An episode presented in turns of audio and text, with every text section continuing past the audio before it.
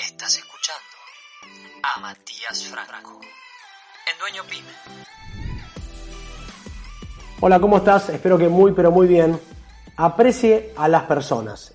Y hoy quiero, y ese es el título de un libro que, y de hecho agradezco muchísimo a mis padres la inversión que hicieron en mi futuro regalándome libros en la adolescencia. Uno de ellos, de John Maxwell, número uno, liderazgo y equipos en el mundo, se llama justamente Aprecie a las personas.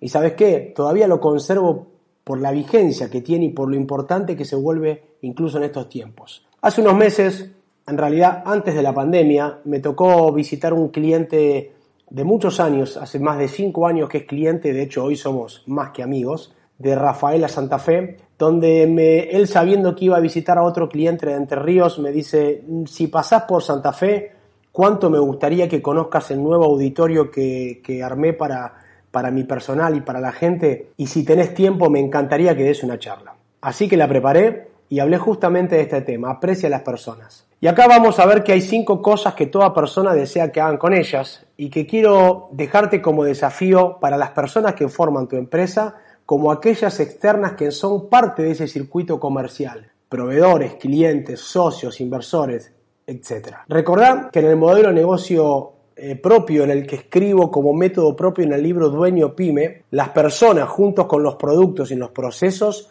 tocan los números. Así que mirá si será importante que entendamos este concepto que tiene que ver con esa P de personas que si logro mejorarla toca los números de mi negocio.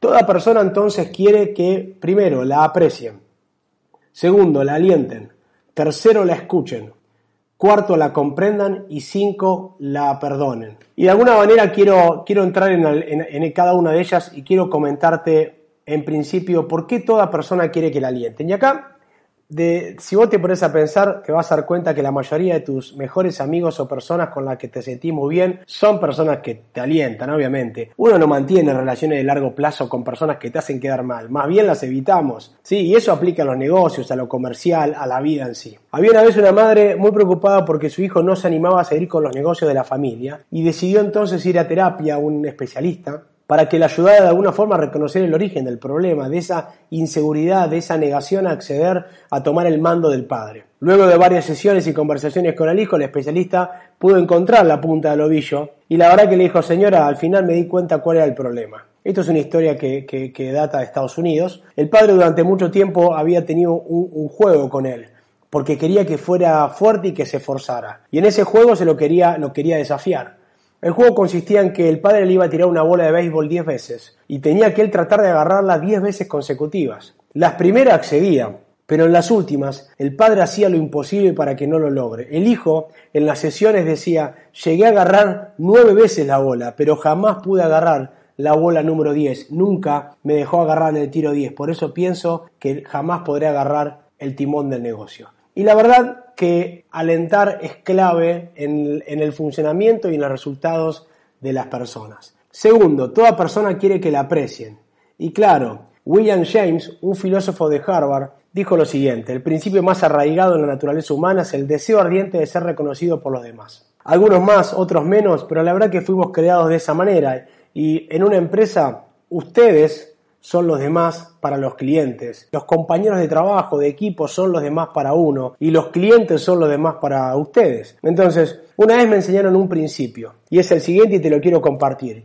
Incluso lo puedes tomar como un buen ejercicio la próxima vez que te encuentro con alguien. Durante los primeros 30 segundos, trata de decir algo que demuestre aprecio y aprobación. Y la verdad que hay una regla de oro en las relaciones humanas y que las empresas y organizaciones que mejor funcionan en el mundo tienen en sus bases que dice, Hacé a los demás todo lo que quieras que hagan con vos. El desafío está entonces en, en que tratemos como queremos ser tratados, hablemos como queremos que nos hablen, saludemos como queremos que nos saluden. Esta regla de oro está en el libro más antiguo del mundo y en el bestseller de los bestsellers que es la Biblia. No hace mucho fui eh, a hacerme un estudio, llegué 10 minutos tarde, me presento por ventanilla, no me dicen ni hola ni buen día, sino solamente con toda la razón me dijeron, llegó 10 minutos tarde, perdió el turno. empezamos a discutir porque de alguna forma, aunque tenía toda la razón y yo había llegado tarde, me trató mal. Entonces pedí hablar con el médico para explicarle que necesitaba que me atienda, me atendió también de mal gusto, me selló de mala manera el papel, o sea, todo el proceso administrativo desde que yo estaba esperando como paciente hasta que llegaba al consultorio fue como marcarme el error todo el tiempo. Entonces pensé justamente en esta regla y dije, acá me quedan dos opciones, o me peleo y pateamos el tablero o evidentemente vamos a probar el efecto de esta regla de oro. Cuando entré al consultorio me atendió mal, le pedí disculpas por la demora, le agradecí por la, por la atención casi fuera de horario y le dije si me dejaba regalarle un libro que había escrito, en mi primer libro, El Poder de una Idea, que es un libro para emprendedores, para profesionales, para líderes y yo creo que a ellos les podía sumar valor. Obviamente que me dijo que sí, se lo regalé. ¿Qué creen que pasó? Y claro, obviamente cambiaron automáticamente de posición, me agradecieron, relajaron la tensión y volvieron a agradecerme cuando terminé de atenderme. Tercero, todas las personas quieren que la comprendan. Y esto no es algo romántico lo que te estoy diciendo, es algo muy, muy aplicable a cualquier gestión comercial. Y hay una diferencia entre entender y comprender. Entender es un acto de la mente intelectual del razonamiento, pero comprender además incorpora el corazón, incorpora los sentimientos, tiene que ver con la empatía, tiene que ver con ponerse en el lugar del otro, en los zapatos del otro, todo un desafío. Piensen cómo nos sentimos cuando nos malinterpretan. Y mira acá qué, importante entender esto eh, a la hora de hacer negocios. El 60% de todos los problemas administrativos, ya hace más del 60%, ya hace mucho tiempo se sabe que son el resultado de una mala comunicación. Muchas veces surge como la falta de comprensión con algún pedido de un cliente, de un compañero, de un jefe o de lo que sea. Comprenderlo es clave. Es la famosa que me dijo, que no me dijiste, que entendí, pero pensé que no, pero no era mañana, pero, ah, pero pensé que era para el otro. En fin, comprender es considerar la necesidad del otro en una situación de manera prioritaria. Cuarto, toda persona quiere que la escuchen. Y escuchar y oír tampoco es lo mismo. Escuchar significa oír con atención orientada y precisa hacia algo. Los clientes tienen muchísimo para contarnos y de ellos tenemos muchísimo que rescatar y aprender. Los compañeros de trabajo, lo mismo. Las personas de otras áreas, también. Por eso es tan importante ese cruce de información.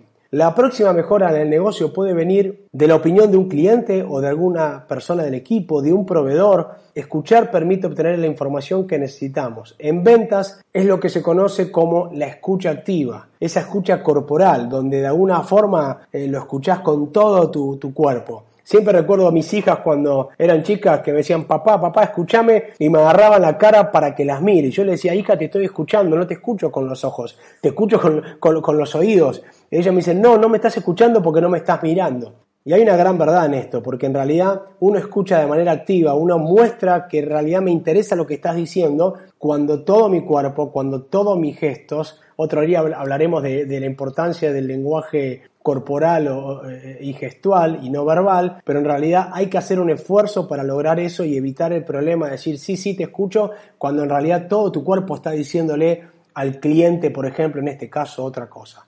En quinto lugar, toda persona quiere que la perdonen. Ernest Hemingway, en su cuento corto titulado La capital del mundo, narra la historia de Paco. Y la verdad que cuenta la historia que un padre eh, discute con su hijo adolescente y el hijo adolescente le pega el portazo y se va, vivían ellos dos solos en la casa. Así que imagínense la tristeza de ese padre. Durante toda la noche no pudo dormir hasta que encontró una idea que le pareció fantástica para intentar recuperar a su hijo. Y la idea fue, voy a vender todo lo que tengo, voy a comprar eh, las, voy a una página, la más importante en ese momento del diario que se leía en ese pueblo, y dijo, bueno, y voy a poner lo siguiente, voy a decir, Paco, te perdono, te espero a las 8 de la mañana en la plaza central del pueblo. Así que se fue a dormir un poco más tranquilo, se levantó temprano, se preparó y a las 8 de la mañana estaba en la plaza central del pueblo. La pregunta al millón es, ¿qué creen que sucedió en ese lugar? No había nadie, estaba el hijo, no había ido o había muchos pacos. La respuesta es, había 800 pacos esperando por perdón de alguien. Y la verdad que casi todos los problemas emocionales provienen de situaciones y conflictos sin solucionar. Y como los clientes son personas, como nuestros compañeros de trabajo, la gente que tenés como equipo eh, son personas, los proveedores son personas, tenemos que entender que estas situaciones van a ocurrir más veces de las que creamos. Y te quiero terminar con un ejemplo. Un ejemplo que te saca de lo romántico y te muestra cómo se puede implementar esto y qué importante es esto en la atención. Sabiendo, y acá te hago un paréntesis, que el, más del 70% de, de los motivos por el cual los clientes se van y te dejan y no te avisan es por mala atención y mal servicio. Me siento a cenar con mi esposa y estaba hablando por teléfono mientras se levantan el pedido, así que estaba yo un poco distraído. Y en ese momento pedí, yo pido carne y, la carne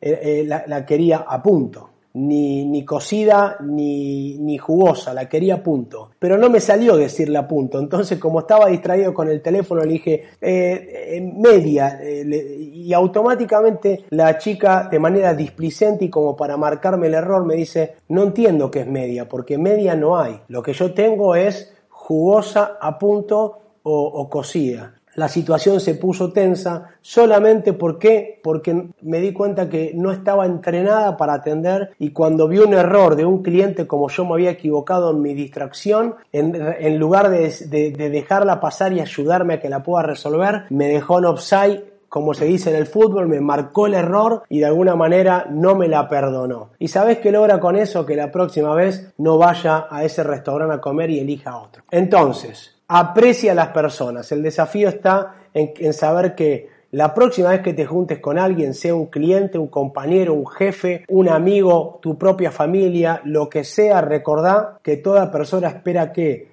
la alientes, la aprecies, la comprendas, la escuches y la perdones. Y que la manera que deseamos de ser tratados, primero debemos hacerlo nosotros con los demás. Te invito a que me sigas en Instagram, arroba matías.franco1 donde sin dudas encontrarás más consejos de mejora pyme que te agregarán valor.